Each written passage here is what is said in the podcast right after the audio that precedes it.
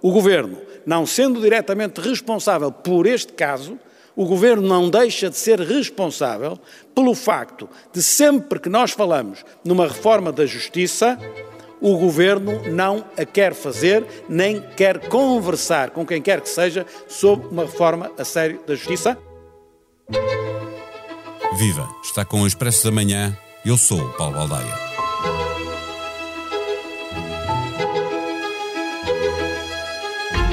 A fuga de João Rendeiro, ou melhor, a saída autorizada e o não regresso a Portugal, deixam a justiça em maus lençóis, mas não é expectável que alguém do setor venha a ser responsabilizado.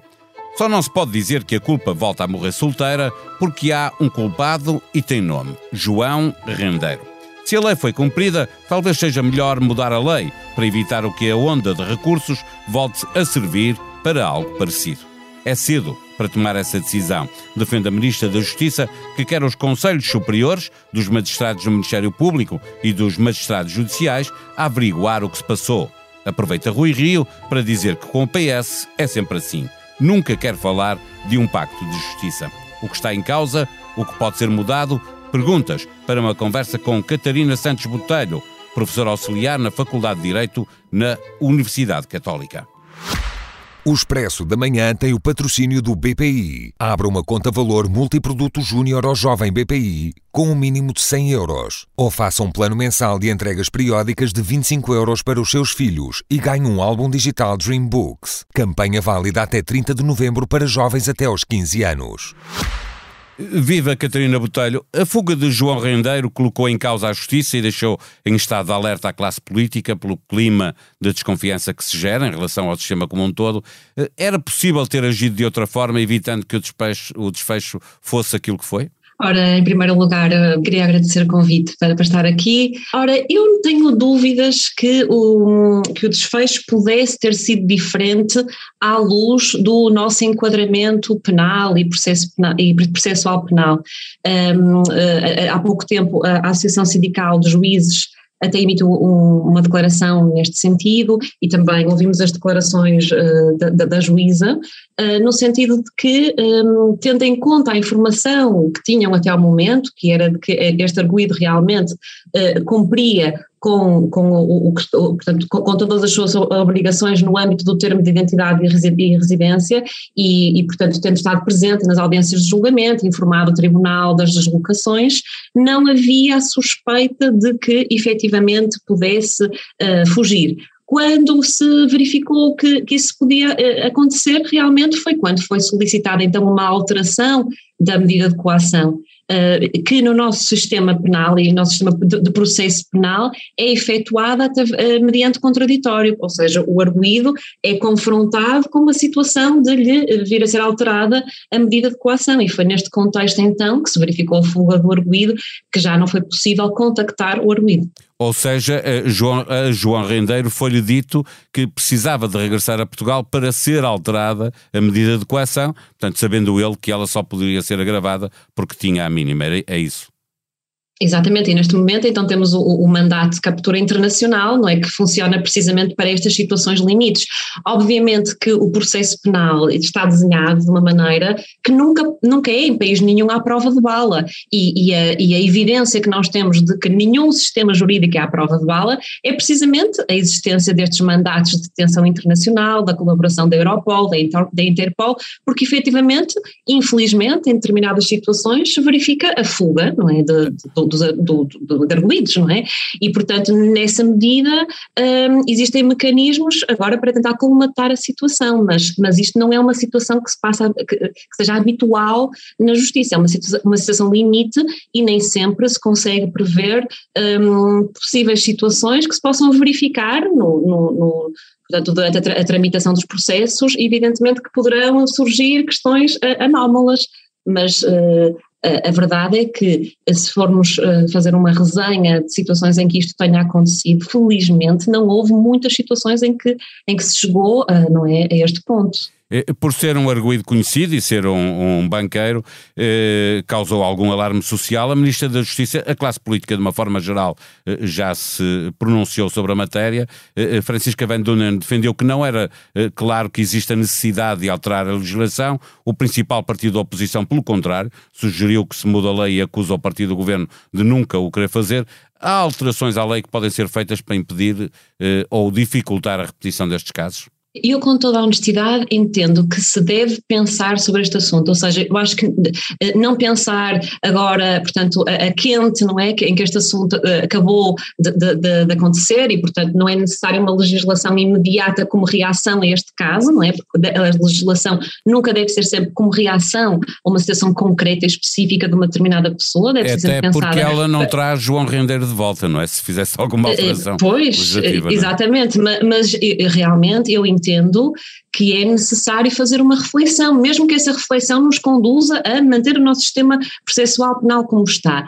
Mas é preciso pensar, obviamente, que nós temos um sistema muito garantista, esse sistema garantista até resulta da Constituição, e vejamos que a Constituição é claríssima quando diz todo o arguído se presume inocente até ao trânsito em julgado da sentença de condenação. Portanto, a presunção de inocência acompanha todo o processo, até ao trânsito em julgado, que significa quando não houver mais, mais nenhuma possibilidade recursos. de recurso. Ainda assim. Efetivamente, o problema é esse, não é? O problema é que uh, ah, um, ah, há muitas possibilidades de recurso uh, que podem ser utilizadas, não é? Como expediente dilatório, não necessariamente porque uh, exista realmente ali um problema naquele processo. Só que o que eu acho também é que se tentam muitas vezes encontrar bodes expiatórios para o mal da justiça.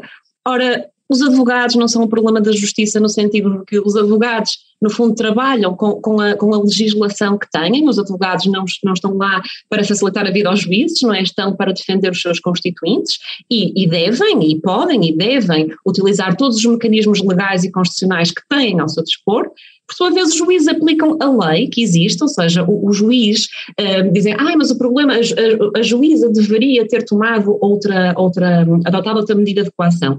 Eh, pois poderia, mas poderia dependendo do, do, do, nosso, daquilo que lhe permite o nosso Código de Processo Penal. O nosso Código de Processo Penal Deixa-me perguntar-lhe, é, é, endurecer as medidas de coação depois da de, de primeira condenação à medida que avançam os recursos, isso seria uma solução possível? Eh, seria constitucional fazer isso? Uh, pois, eu acho que isso seria de, pensar, é preciso ver, uh, portanto, uh, as medidas de coação tão, são sempre pautadas e é, é uma exigência muito importante pelo princípio da proporcionalidade, era preciso verificar se isso respeitaria o princípio da proporcionalidade. Também se poderia mexer no sistema de recursos, pode-se pensar se é se deverá ser de manter, uh, e eu também tenho muitas dúvidas aqui, eu penso que, que seja talvez de manter o efeito suspensivo dos recursos uh, para o Tribunal Constitucional, mas depois também uh, o problema de os recursos para o Tribunal Constitucional são extremamente complexos, de uma elevada complexidade técnico-jurídica, o que faz com que o comum dos cidadãos não tenha dinheiro para pagar a um advogado elevado mérito técnico-jurídico que consiga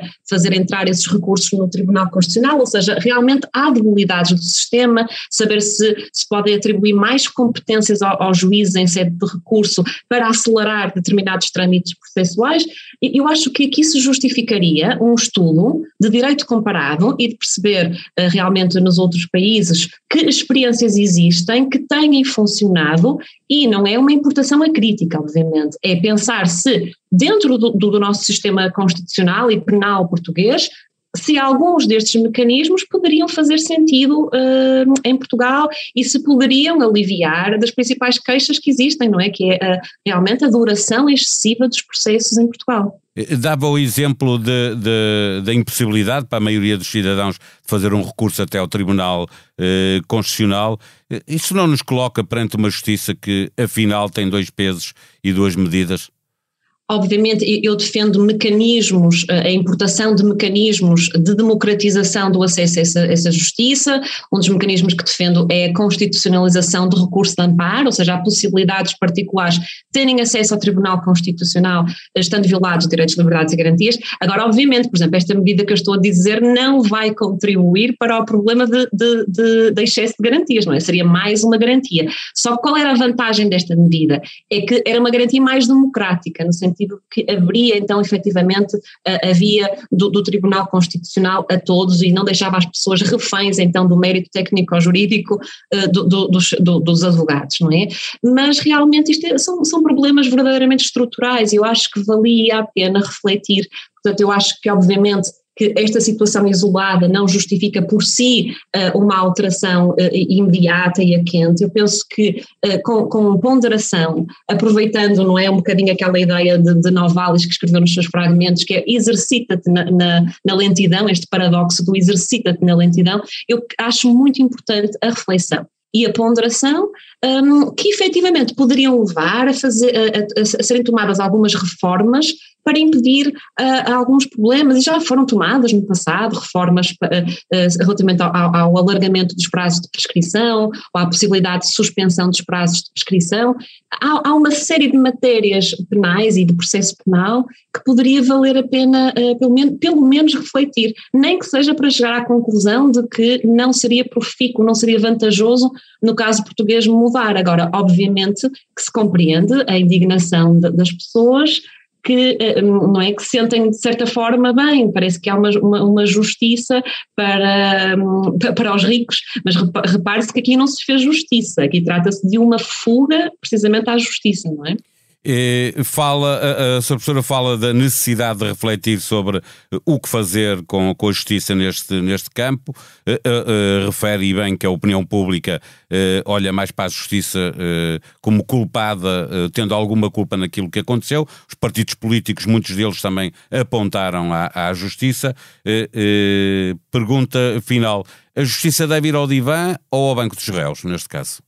Eu penso que a justiça aqui, um, portanto, reiterando essa ideia de, de, de, não estarmos a tentar culpar todos os males da justiça, colocando a culpa nos advogados, ou nos juízes, ou nos magistrados do Ministério Público, porque efetivamente não é essa a situação, eu, eu penso que devemos devolver a palavra ao povo. E quem é que representa o povo? Portanto, o órgão que tem legitimidade democrática direta é a Assembleia da República, é o Parlamento, e eu penso que esta discussão deve ir ao, ao, ao Parlamento e que se deve discutir, portanto, será o poder político, o poder legislativo, que deve uh, pensar realmente se o, o, desenho que existe, o modelo de justiça assim como está desenhado, faz sentido ou não faz sentido, ou se, ou se deverão ser introduzidas reformas, porque depois, a partir daí, tendo um, um diferente quadro legislativo, também teremos diferentes respostas dos operadores judiciários.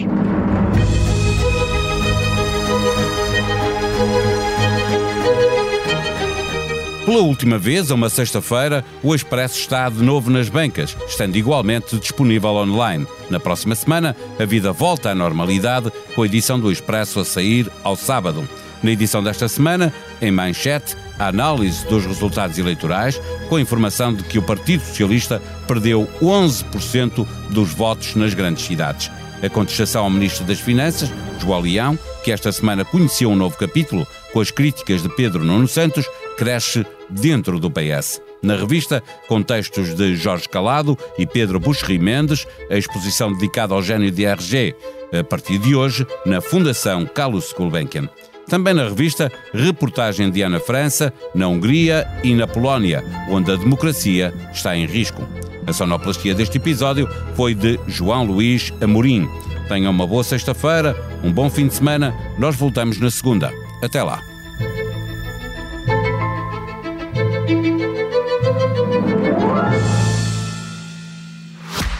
O Expresso da Manhã tem o patrocínio do BPI. Abra uma conta valor multiproduto júnior ao jovem BPI com um mínimo de 100 euros. Ou faça um plano mensal de entregas periódicas de 25 euros para os seus filhos e ganhe um álbum digital Dream Books. Campanha válida até 30 de novembro para jovens até aos 15 anos.